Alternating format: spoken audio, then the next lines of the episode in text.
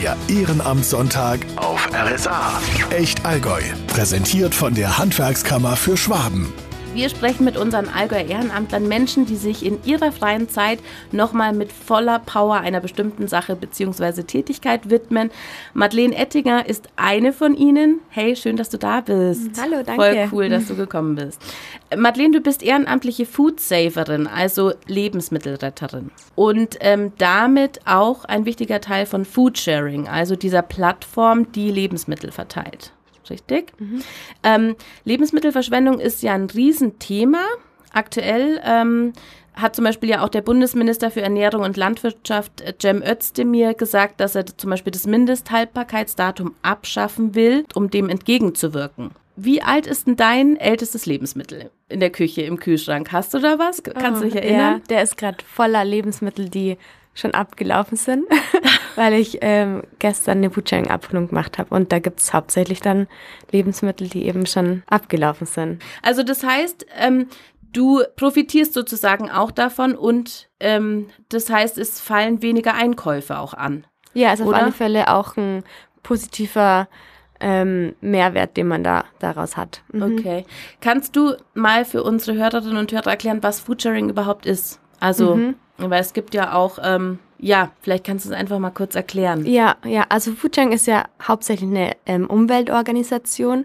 Also man rettet die Lebensmittel vorm Wegschmeißen, weil man dadurch einfach die Ressourcen, die darauf verwendet wurden, die Lebensmittel zu produzieren, ganze Energie, Wasser, ähm, will man durch die ähm, Lebensmittelrettung dann ähm, einfach verwerten und dadurch ähm, mehr Nachhaltigkeit auch mit in den Kreislauf bringen. Und dadurch versteht sich Foodsharing hauptsächlich als Umweltorganisation. Mhm. Im Gegensatz zur Tafel, wo ja oft auch so ein bisschen der Vergleich hergestellt wird. Ja. Ähm, die Tafel äh, macht es aus einem sozialen Aspekt raus. Das macht Foodsharing auch, aber es ist eher so ein positiver Nebeneffekt, weil durch die Verteilung in den offiziellen ähm, Verteilungs- Läden oder ähm, Garagen, wie es bei uns zum Beispiel jetzt ist, kommen natürlich auch ganz viele Bedürftige und die haben natürlich dann auch was davon. Mhm, verstehe. Ähm, wenn man jetzt, also weil du die Tafel jetzt selber schon angesprochen hast, ähm, gibt es so ein Vorurteil irgendwie, dass man sagt, okay, oder gibt es da ähm, vermehrt eine Nachfrage, wo die Leute sagen, okay, was ist das überhaupt? Sind es mhm. irgendwie Verbrecher, die jetzt da irgendwie nachts irgendwie bei Aldi einsteigen und irgendwie aus der Tonne rausklauen? Ähm, das seid mhm. ihr nicht. Ihr seid aber auch nicht die Tafel. Also das heißt, ihr kriegt auch keine gespendeten Sachen. Also das heißt, ihr habt, ähm, vielleicht kannst du es nochmal erklären, mhm. also die, wie, wie ihr und die Betriebe sozusagen ähm, zusammenarbeitet. Ja, ja, genau. Also ganz ähm, großes Credo bei Foodsharing ist, die Tafel hat immer Vorrang. Also dadurch, dass die Tafel eben diesen sozialen Hintergrund hat, ähm, wollen wir auf keinen Fall der Tafel irgendwelche Lebensmittel wegnehmen. Also wir nehmen alles das, was die Tafel eigentlich nicht will was dann trotzdem weggeschmissen werden würden, würde, weil die Tafel darf zum Beispiel keine abgelaufenen Lebensmittel nehmen. Wir nehmen das schon. Mhm. Ah ja. Und ähm, genau, bei uns ist es total schön, weil die Tafel und Foodsharing, wir sind in gutem Kontakt. Also wir rufen uns öfter mal gegenseitig an und die Tafel hat auch schon Lebensmittel dann zu uns gebracht, wenn die so viel hatten, dass es gar nicht ähm, an die Leute verteilen konnten. Mhm. Und bevor die das dann wegschmeißen müssten, bringen sie es dann auch zu uns. Und wir haben natürlich wieder andere Menschen, die abholen kommen. Und so kriegt man irgendwie immer alles los. Also ist bei uns ein total schönes, schöne Zusammenarbeit. Mhm. Ähm, aber wir sind auch da ins Gespräch gegangen und es gab natürlich auch erstmal die Sorge von der Tafel, kriegen wir jetzt weniger? Aber ähm, genau, die Tafel holt beispielsweise in Fürsten immer donnerstags ab und wir machen donnerstags überhaupt gar keine Abholungen, dass da einfach nichts irgendwie ähm, an Foodsharing ginge, was eigentlich der Tafel gehören würde. Mhm. Es, es, Foodsharing, also ich kenne Foodsharing persönlich aus Berlin. Da habe ich ähm, das immer mal gehört und es war natürlich auch ähm, also ich habe davon auch auf jeden Fall profitiert, so von, von dahin zu fahren und dann halt irgendwelche Sandwiches irgendwie mitzunehmen. Es gibt's noch nicht so lange hier im Allgäu, oder? Foodsharing jetzt. Oder mhm. beziehungsweise ihr seid zuständig für.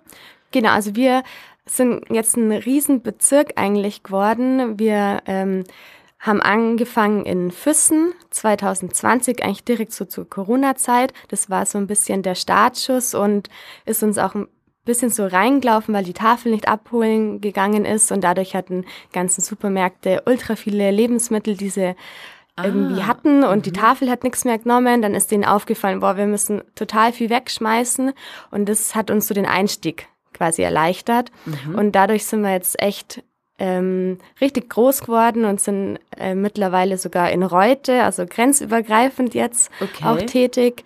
Und ja, unser Bezirk geht so von Halblech bis Reute, Nesselwang. Aha, wow. Und du bist nicht nur Food, ähm, also Lebensmittelretterin, also Foodsaverin, sondern du bist tatsächlich eine Mitverantwortliche. Also du bist sozusagen Bezirksverantwortliche. Das ist, ich, also genau. ich stelle mir das sehr zeitaufwendig vor. Wie, wie? Genau, also die Bezirksverantwortlichkeit, die teile ich mit, mit der ähm, Lolo und das Amt nennt sich dann Botschafterin. Ah, okay. Mhm. Genau, da gibt es so Bezeichnungen einfach im Foodsharing-Jargon. Und ähm, alle, die in den Betrieben abholen, die nennen sich Food Saver. Und man muss aber kein Food Saver sein, um bei Foodsharing mitzumachen. Man kann einfach auch nur Food Sharer sein. Das heißt, wenn ich ähm, in Urlaub fahre und merke, oh, ich habe noch einen ganzen Kühlschrank voller Lebensmittel, dann kann ich auch einfach durch die Plattform Essenskörbe reinstellen und jeder kann das dann sehen, der eben auch auf dieser Plattform ist und dann zu mir nach Hause kommen und dann weiß ich nicht, meinen Joghurt noch abholen. Ah, verstehe. Aber ihr gewährleistet ja schon irgendwie so eine Hygienekette ähm, oder halt irgendwie so äh, das. Aber das geht dann nur darum, wenn ihr Lebensmittel rettet und die dann in den Verteiler bringt. Dann muss genau. sowas eingehalten werden, weil ja. die Leute sind ja verifizierte Safer. Also mhm. man ist ja immer, wenn man bei Foodsharing Teil ist, kriegt man einen Ausweis und ist Teil davon auch wenn ich quasi dabei bin und das von mir zu Hause aus abgebe, die müssen trotzdem alle irgendwie eine Schulung mitgemacht haben oder so. Genau, oder? wenn man als Foodsaver tätig ist, hat man ähm, ein kleines Quiz gemacht, dass man ungefähr weiß, was die Regeln sind bei Foodsharing. Und dann muss man auch Einführungsabholungen machen. Und erst wenn man drei Einführungsabholungen gemacht hat, dann darf man auch selbstständig im in einem Betrieb abholen. Mhm. Und da geht es natürlich auch ganz viel um Hygiene und ähm, wie gehe ich mit den Lebensmitteln um. Ähm, ich nehme eine Kühltasche mit, wenn ich Milchprodukte dabei habe. Und dann versucht man natürlich die Kühlkette einigermaßen einzuhalten, wenn es dann vor allem auch in den Verteiler geht, also in den Räumlichkeiten, wo dann jeder abholen kommen kann. Mhm. Und da ist dann auch ein Kühlschrank, da wird regelmäßig geputzt, da ähm, wird schon geguckt, dass da einfach sauber ist und hygienisch. Und da muss man auch bestimmte Regeln einhalten. Okay, was ist jetzt so dein persönlicher Antrieb? Also, weil das, was du alles erzählst, das klingt nach einer Menge Aufwand. Das klingt nach einer Menge Zeit, nach einer Menge Arbeit. Also was ist dein persönlicher Antrieb? Du hast gesagt, das ist aus ähm, aus der in der Corona-Zeit irgendwie entstanden und und und so dein spielt da auch so ein bisschen deine Haltung der Lebensmittelverschwendung ähm, gegenüber mhm. mit rein oder oder was ist so dein Aspekt, der sagt, okay, das ist es mir wert irgendwie nach meinem Job mhm, ja ja dann noch mal so Hardcore mit dabei zu sein. Ich kannte Foodsharing auch aus anderen Städten, aus anderen mhm. Ländern, weil es ist ja auch ein europaweites Netzwerk. Das gibt's ja eigentlich ähm, fast in jedem Land. Und dann bin ich ins Allgäu gekommen 2019 und war so, okay, hier gibt's ja irgendwie gar nichts in der Richtung, dass man sich ähm, ja nach, nachhaltig engagieren kann. Und dann ist durch einen jugendpolitischen Stammtisch so Foodsharing entstanden. Dann sind da einfach ein paar junge Leute zusammengekommen und die haben dann die Idee Foodsharing eben weiter verfolgt und so ähm, haben wir Foodsharing auch in Füssen so ins Leben gerufen mhm. und das war auch so meine Hauptmotivation, einfach irgendwas zu machen, ähm, sich zu engagieren, so im umweltpolitischen Bereich. Genau. Und dadurch, dass ich das von anderen Städten kannte, Foodsharing und einfach Lebensmittelverschwendung so ein großes Ding ist und was total unnötig ist, ähm, dachte ich mir, okay, das ist cool, sich dafür einzusetzen. Und so kam das irgendwie ins Rollen und hat sich richtig schnell auch weiterentwickelt. Ja, okay. Weil der Posten einer Botschafterin ist ja dann auch noch mal zeitaufwendiger, sage ich mal, als ähm, nur mhm. quasi für seine jetzt abzuholen und dann zum Beispiel zu sagen, okay, ich habe das jetzt für mich oder für meine Familie. Also es ist auf jeden Fall schon ein großer Aufwand. Genau, aber da also, bist du mit dabei. Ja, ja wir machen die ganze Organisation. Also, dass es den Verteiler gibt im Fronten und in Füssen, ist eigentlich so der größte Aufwand. Also, dass man die Lebensmittel an die breite Masse noch weiter verteilt und nicht nur in seinem persönlichen Netzwerk. Das ist so ein, äh, eine große Aufgabe, weil da steckt natürlich voll viel Organisation dahinter. Man muss die Sauberkeit gewährleisten, man braucht Kühlschränke, Regale und das muss alles ja auch erstmal angeschafft werden durch Spenden, weil wir ähm, ja auch keine Einnahmen haben. Also ähm, man muss keinen Vereinsbeitrag zahlen oder sowas. Mhm. Genau, und dann braucht es immer mal wieder neue Foodsaver, die angelernt werden müssen. Ähm, und so fallen eben diese ganzen organisatorischen Dinge auch an und dafür sind die Botschafter dann zuständig. Okay. Mhm. Wie ist es, wie wird's angenommen im Allgäu von den Leuten? Also ihr habt die Verteiler, das ist einer in Fronten, einer in Füssen mhm. und da verteilt ihr zu bestimmten Tagen dann halt die Lebensmittel. Wie ist es, wie wird es angenommen von den Allgäuern? Weil ich kann mir vorstellen, in deinem, also in meinem Umkreis auch so, dass die Leute das auf jeden Fall, die wissen, das sind keine Abfälle irgendwie aus der Tonne oder, aber ähm, wie ist es so in, in der Gesellschaft? Wie wird das mhm. angenommen? Wie, wie ist da so das Feedback? Was denken ja. die Leute? Ich glaube, das ist total spannend, damals eine Sozialstudie draus draus zu machen, wer denn abholen kommt. Also was ich so beobachtet habe, es kommen schon viele Bedürftige, die auch zur Tafel gehen, die das einfach nochmal als extra extra noch mitnehmen in der Woche, dass sie nicht nur einmal in der Woche was bekommen, kostenlos, sondern ähm, mehrmals in der Woche, weil wir haben immer Montag und Freitag offen und dann kann man genau da hinkommen, wenn man was braucht. Und dann gibt's eben noch viele junge Leute, die auch dieses diesen Nachhaltigkeitsaspekt verstehen von Foodsharing und die das dadurch unterstützen wollen, das nicht sehen, ah, ich will ja da niemanden was wegnehmen, der, der es viel nötiger hätte als ich, mhm. ähm, weil es eben eine Umweltorganisation ist und keine soziale Organisation. Ähm, und das verstehen ja, junge Leute, die sich eben mit dem Thema auch beschäftigen, denen das mhm. vielleicht auch arg ist, dass das so viel weggeschmissen wird und sich vielleicht auch nach Alternativen umgucken, wie kann ich da vielleicht für mich privat auch noch ein bisschen was dazu tun. Und die kommen auch ganz viele in Verteiler. Aha. Viele WGs auch und ähm, ja, junge Menschen, die einfach auch ein bisschen aufs Geld gucken müssen. Ja, aber dann gibt's auch die anderen, die eben diesen Gedanken haben, wenn ich da hingehe, nehme ich armen Leuten was weg. Oder ich äh, gib mir selber die Blöße und dann denken die Leute oder mein Nachbar denkt vielleicht noch, ich bin arm, weil ich da hingehe. Ich denke, das gibt's bestimmt auch, aber die kommen ja dann eh nicht. Ähm, aber ja, ich denke, das ist auf alle Fälle auch ein Gedanken, den viele, viele haben. Ist dir das mal ja. persönlich irgendwie, hat dir das mal jemand gesagt oder hat dich mal jemand gefragt oder sagt, ach Mensch, ich würde ja gerne mal, aber ähm, nehme ich da Leuten was weg oder oh, ich schrieb mich vor meinem Nachbar, der denkt, ich bin arm oder mhm. irgendwie sowas? Also viele fragen schon, ähm, nehme ich da jetzt nicht irgendjemanden was weg, wenn ich anbiete, hey, ich habe da äh, eine Kiste voller Butterbrezen, die kann ich nicht alle essen, ähm, magst auch ein paar haben so. Und dann fragen schon ähm, die Menschen oft nach, ob man jemanden was wegnimmt. Und dann erkläre ich eben das ganze Prinzip dahinter und ähm, dann sind sie auch bereit, da was zu nehmen. Aber mh, mm, manchmal muss man schon viel Aufklärungsarbeit erstmal leisten. Und es wird ja auch niemand gezwungen, was zu nehmen. Also ist ja alles freiwillig immer ein Angebot und wer nichts nehmen will, der muss ja auch nicht. Ja, und wie, wie sieht so eine Aufklärungsarbeit aus? Also sprichst, also das ist ja dann auch nochmal zeitintensiv zu sagen, ja, okay, ich stelle mich irgendwo hin und ich erkläre den Leuten, was Foodsharing ist. Also genau, es passiert einfach so durch Gespräche, man kommt ins Gespräch. Oder wir haben auch mittlerweile sind wir auch ein paar Events vertreten, zum Beispiel beim Lechrauschen Festival in, mhm. in Füssen, da hatten wir einen Stand und da passiert natürlich mega viel Aufklärungsarbeit und die Leute lernen uns kennen und ähm, nähern sich dem auch an oder im Fronten der Tag der Regionen, da waren wir auch mit einem Stand und das ist uns auch ganz wichtig, dass wir so ein bisschen Öffentlichkeitsarbeit machen, um eben da auch Aufklärungsarbeit zu leisten und wenn man das nächste Mal vielleicht in den Laden geht und soll sich entscheiden zwischen den Bananen, die schon ein bisschen braun sind oder den fast noch grünen Bananen, dass man vielleicht eher die braunen nehmen, weil nimmt, weil man weiß, ach, morgen werden die ja eh weggeschmissen, was schade ist. Mhm. Hast du eine Hemmschwelle, wo du sagst, sowas würde ich jetzt überhaupt nicht mehr nehmen? Oder ist es so mit der Beschäftigung einfach, dass du sagst, es ist alles bis zu einem bestimmten Punkt essbar und das mache ich auch?